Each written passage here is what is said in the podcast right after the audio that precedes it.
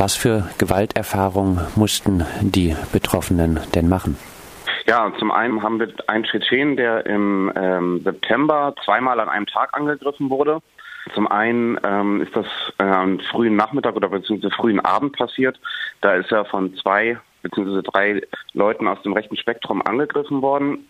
Er konnte sich danach von der Tat entfernen, äh, hat die Polizei informiert. Die hat ähm, quasi auch die Personalien der Betroffenen aufgenommen, hat sich aber nicht darum bemüht, äh, nach den Tätern zu fahnden. Und äh, drei Stunden später haben die besagten Täter dann über Facebook einen Aufruf gestartet, dass Zitat war es, glaube ich, dass ähm, ein Ausländer versuchen würde, sie umzubringen. Dann haben sie äh, eben nach Kameraden gesucht und haben dann, wie gesagt, so gegen 22 Uhr sich nochmal auf den Weg gemacht in die Stadt und haben versucht, äh, den Betroffenen erneut zu finden, sind dann mit Baseballschlägern, einem anderen Schlagstock, Pfefferspray und einem Hund äh, eben auf die Suche nach dem ähm, Tschetschen gewesen und haben ihn leider auch nochmal gefunden, konnten ihn also nochmal angreifen. Äh, und dann ist er wieder angegriffen worden. Ähm, die Polizei hat da wieder genauso wenig gemacht, hat sich nicht um die Täter bemüht. Darüber hat auch der MDR schon berichtet. Es äh, gibt aber noch weitere Fälle. Genau, es gibt noch ähm, drei, also äh, eine Familie aus der Balkanregion, die in einer Unterkunft, ähm, also beziehungsweise da sind die Kinder in der Unterkunft mehrfach von einem Hausmeister bedrängt und auch äh, geschlagen worden. Da ist es ähm, eine ähnliche Situation, dass auch hier nicht ganz klar ist, ähm, ob die Betroffenen noch bleiben dürfen. Dann gibt es noch einen Fall von einem Jungen aus dem Kosovo, der in Greiz angegriffen wurde. Das ist schon etwas länger her. Da ist das erste Verfahren bereits durch. Ähm, die Täter sind aber in Berufung gegangen. Das heißt, das ganze Verfahren wird nochmal neu aufgerollt. Und der letzte Fall ist von einer ähm, jungen Frau, die auch aus, aus der Balkanregion kommt, die äh, Opfer eines homophoben Angriffs in einem Park auch in Greiz wurde. Das sind aktuell die Fälle, die wir haben, wo die Betroffenen eben zum Teil akut von Abschiebung bedroht sind. Wie akut ist diese Bedrohung von Abschiebung? Bei dem Tschetschen ist sie sehr akut. Also sein Asylverfahren ist irgendwie problematisch gewesen. Das heißt, ähm, aktuell, also seit knapp zwei Wochen, könnte er jeden Tag abgeschoben werden. Deswegen befindet er sich zurzeit auch in Kirchenasyl, um eben dieser vorstehenden Abschiebung erstmal entgegenzuwirken, solange bis eben eine erneute Anhörung vom Bundesamt für Migration und Flüchtlinge stattfindet, was kommende Woche sein wird. Und dann wird sich eben zeigen, ob da noch eine Möglichkeit besteht, die Abschiebung eben zu verhindern oder nicht. In den anderen Fällen ist es so, dass das gerade noch nicht so akut ist, weil eben die Asylverfahren dort noch laufen. Aber das kann, wie gesagt, im Moment ist es so, dass oftmals jetzt sehr schnelle Entschlüsse gefasst werden und dann kann es quasi sein, dass äh, die über Nacht plötzlich weg sind und wir dann auch nichts mehr tun können. In dem äh, tschetschenischen Fall war es eben so, dass wir guten Kontakt zu den Betroffenen hatten und dadurch eben auch noch schnell handeln konnten und eben zumindest äh, vorübergehend jetzt diese äh, Abschiebung erstmal verhindern konnten. In den anderen Fällen ist eben die Frage, ob das auch noch passiert oder ob die äh, Ausländerbehörden versuchen werden, vor einem möglichen Winterabschiebestopp noch so viele Leute wie möglich zurück in die Balkanregion abzuschieben. Das ist gerade leider ähm, so ein Punkt, der eben droht, weil es so aussehen könnte, als ob dieser Winterabschiebestopp wieder kommt.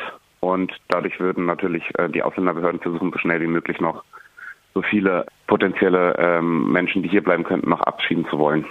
Was würde eine Abschiebung für mögliche Prozesse bedeuten? Gäbe es dann wirklich keine Chance mehr, die Täter zu verurteilen? Also bei vielen Prozessen ist es tatsächlich so, dass die Betroffenen die einzigen Zeugen sind. Ähm, und natürlich ist es dann so, wenn die einzigen Zeugen ähm, quasi nicht mehr erreichbar sind, weil sie eben wieder in ihre äh, Heimatländer abgeschoben wurden, dass die Prozesse dann gar nicht erst stattfinden, weil es dann eben nur noch die Aussagen der Täter geben würde. Und folglich dann natürlich die Belastung ähm, fehlt und eben ähm, das Gericht auch keine Möglichkeit mehr hat, die Täter zu verurteilen aufgrund der Aussagen der Betroffenen. Ein Abschiebestopp gibt es wohl nur für schwere Straftaten. Ähm, welche Bedingungen müssen denn hierbei erfüllt sein? Das ist im juristischen Sprech heißt das ähm, Verbrechen und Vergehen ist der Unterschied dazu. Ähm, also im Aufenthaltsgesetz des Paragraph 60a gibt es ähm, einen zweiten Satz, der bedeutet, dass Betroffene von Verbrechen eben so lange hierbleiben dürfen, bis das Verfahren abgeschlossen ist. Verbrechen sind eben nur Sachen, die äh, eine Haftstrafe, die mindestens ein Jahr bedeutet. Das heißt beispielsweise Totschlag oder Mord oder ähnliches. Das wären quasi Verbrechen und äh, wir haben es jetzt ja meistens mit Gewaltopfern zu tun und bei Gewaltopfern sind es eben nur sogenannte Vergehen weil eben die Haftstrafe auch unter einem Jahr liegen könnte. Esra berät Menschen, die aus Motiven gruppenbezogener Menschenfeindlichkeit angegriffen werden. Wahrscheinlich gibt es trotz Rot-Rot-Grün gerade genug Arbeit auf diesem Themenfeld in Thüringen, oder? Das ist leider richtig. Also wir haben ähm, im letzten Jahr, also 2015, einen eine Verdopplung der Angriffe im Vergleich zu 2014 gehabt. Also 2014 haben wir 56 äh, Angriffe und Übergriffe gezählt auf Flüchtlinge, auf politisch aktive Menschen, auf Leute mit Behinderung, auf Jüdinnen und Juden. Ähm, und jetzt im letzten Jahr hatten wir eben 121 Angriffe und in diesem Jahr, also Stand 30.11., sind es auch schon wieder knapp 120. Das heißt, wir haben jetzt wieder die Zahl von letzten Jahr bereits erreicht und äh, ein Monat kommt ja noch. Kann man sagen, ob die Steigerung jetzt hauptsächlich sich äh, auf Flüchtlinge bezieht oder sind auch äh, die anderen Gruppen, die ihr betreut, von diesen Anstiegen betroffen? Also sowohl als auch. Wir haben tatsächlich wieder einen, einen größeren Anstieg nochmal bei rassistisch motivierten Taten, aber auch in einzelnen Regionen einen starken Anstieg gegenüber äh, politisch aktiven Menschen. Das heißt, Leute, die sich in Flüchtlinge engagieren, sind äh, vermehrt von Angriffen betroffen, aber auch Leute aus, ähm, aus Antifa-Kreisen, gerade da jüngere Menschen, also oft, oft sind das Leute, die noch nicht mal 18 sind, die jetzt vermehrt auch angegriffen werden, die sich eben aber politisch gegen Neonazis engagieren. Aber das größte Feld ist auch dieses Jahr wieder die Zahl der Flüchtlinge. Und darum muss, muss man auch immer noch sagen, dass die Dunkelziffer da wahrscheinlich noch viel höher ist. Weil gerade bei Geflüchteten ist es oftmals so, dass die sich gar nicht erst trauen, nach einem Angriff zur Polizei zu gehen und eine Anzeige zu machen, was eben zwei Gründe hat. Viele Leute, mit denen wir gesprochen haben, haben gesagt, sie haben Angst, äh, wenn sie eine Anzeige machen, dass sich das Ganze dann negativ auf ihr Asylverfahren auswirkt. Und zum anderen haben viele eben auch Angst, vor der Polizei oder wenig Respekt vor der Polizei, weil man eben davon ausgeht, dass sie ihnen sowieso nicht glaubt. Dann kommt natürlich noch die Sprachbarriere dazu. Im Fall des Tschetschenen, von dem ich vorhin schon mal kurz gesprochen hatte, war es eben genau so.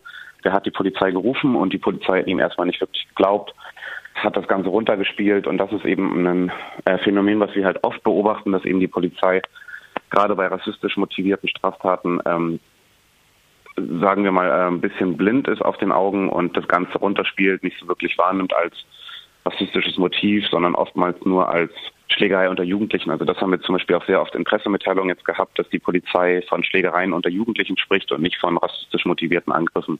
Abschließend noch einmal zum Thema drohende Abschiebung von Opfern rechter Gewalt. Was sind die Forderungen von ESRA für diese Opfer rechter Gewalt? Also unsere Forderungen sind ganz klar, dass wir ähm, für ein Bleiberecht der Betroffenen auch über das Prozessende hinaus plädieren, um eben auch äh, ein Signal an die Täter zu senden, mit dem Ziel, eben den Tätern auch zu zeigen, okay, wenn ihr ähm, Leute aus rassistischen Motiven angreift, dann bedeutet das eben für die Betroffenen, dass sie für immer hier bleiben können, auch eben, äh, weil der Staat sie nicht schützen konnte. Und das ist ja nicht die Aufgabe des Staates, seine Bürger und eben auch die Leute, die hier wohnen, ähm, zu schützen. Und wenn er das nicht kann, dann soll er ihnen äh, zumindest ein uneingeschränktes Bleiberecht geben. Das sagt Sven Peter von der Opferberatungsstelle Esra aus Erfurt. In Thüringen droht Opfern rechter Gewalt jetzt die Abschiebung. Die Prozesse gegen die Täter würden dann wohl platzen. Vielen Dank für dieses Interview.